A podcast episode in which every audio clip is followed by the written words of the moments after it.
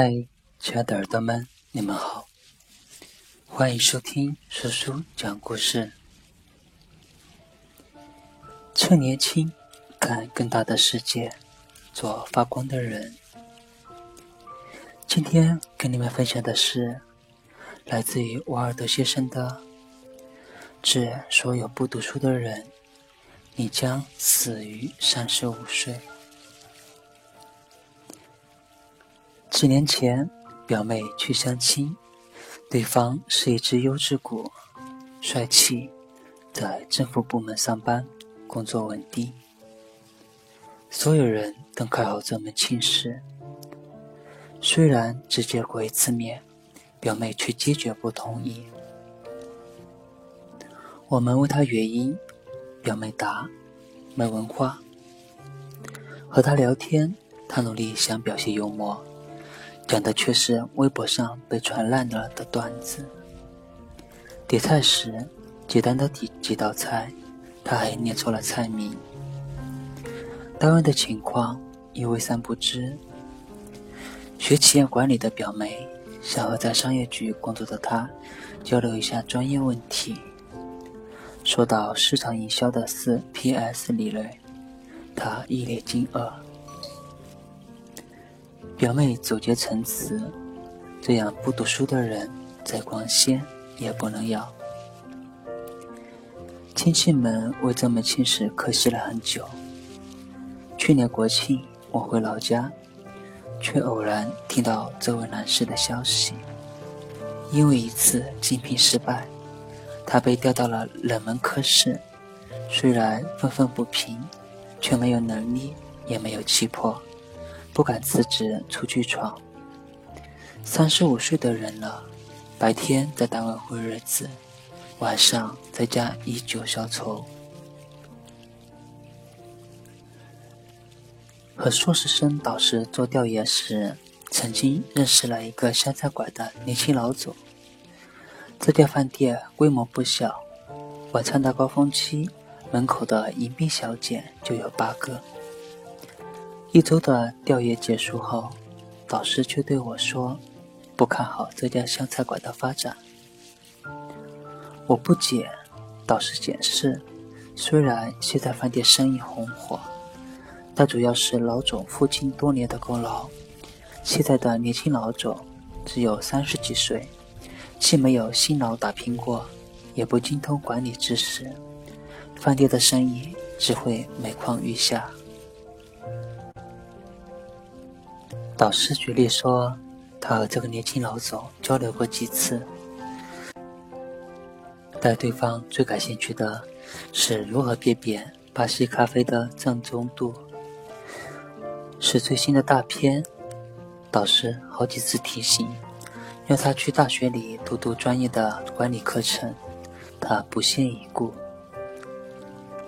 再次接到这家饭店，已经是两年后。打的偶然经过，看到的却是紧闭的大门，大门上是鲜红的门面转让告示。也看他锦绣繁华，也看他昨日黄花。不读书，三十几岁的老总竟然只做了两年。就连读书和不读书的双胞胎。过的也是不一样的三十几岁。最近看新闻，一对双胞胎兄弟的遭际让人感怀。他们家境窘迫，弟弟从小热爱读书，哥哥却对上学兴趣不大。高中毕业后，弟弟考上武汉大学，哥哥因为成绩不理想，十六岁就去了珠三角的工厂打工。十年后，弟弟成了大学副教授。因为科研成绩突出，马上就去哈佛大学做访问学者。在他工作的学院，所有的人都认定他前途无量。哥哥早早结了婚，生了小孩，每天忙碌的体力劳动后，买马是他唯一的爱好。儿子的教育他漠不关心，心情不好时就打老婆。虽然只有三十几岁，人生却一眼可以看到尽头。同样是亲兄弟，为什么一个人有着无限可能，一个人却在三十几岁时，鲜活的人生就已经定型，乃至死亡？原因无他，读书可以改变命运。我不否定有些人一辈子不读书也活得很好，但读书一定有所作用，让我们成为少数人。让人生具有更多的可能性，这在三十五岁后会看得更清楚。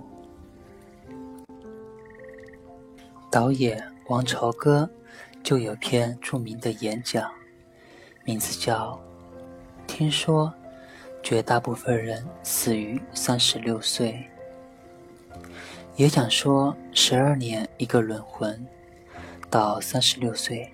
家庭、工作、生活都趋于稳定。有人在三十六岁的时候会觉得，每天做同样的事，吃同样的饭，走同样的路。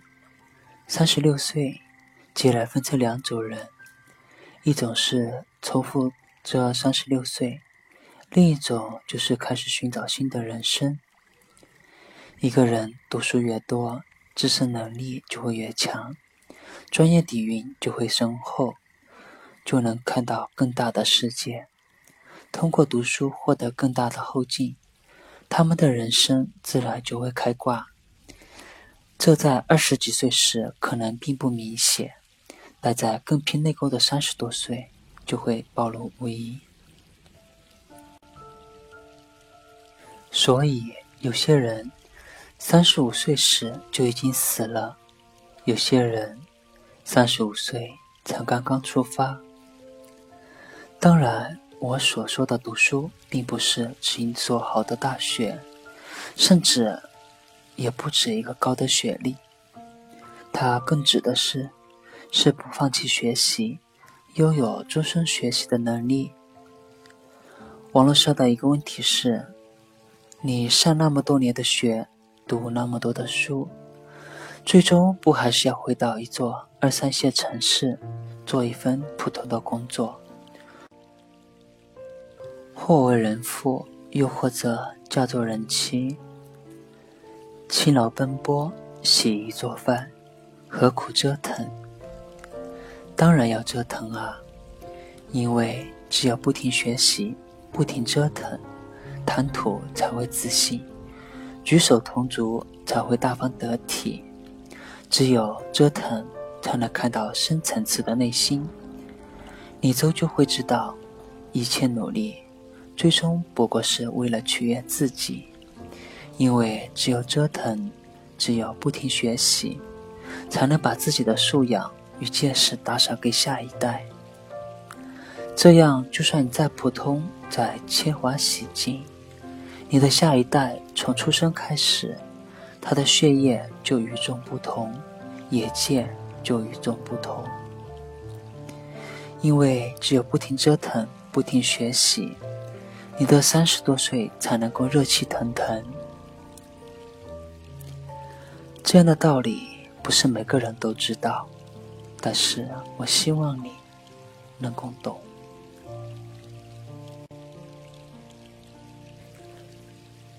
感谢你的收听。今天的叔叔讲故事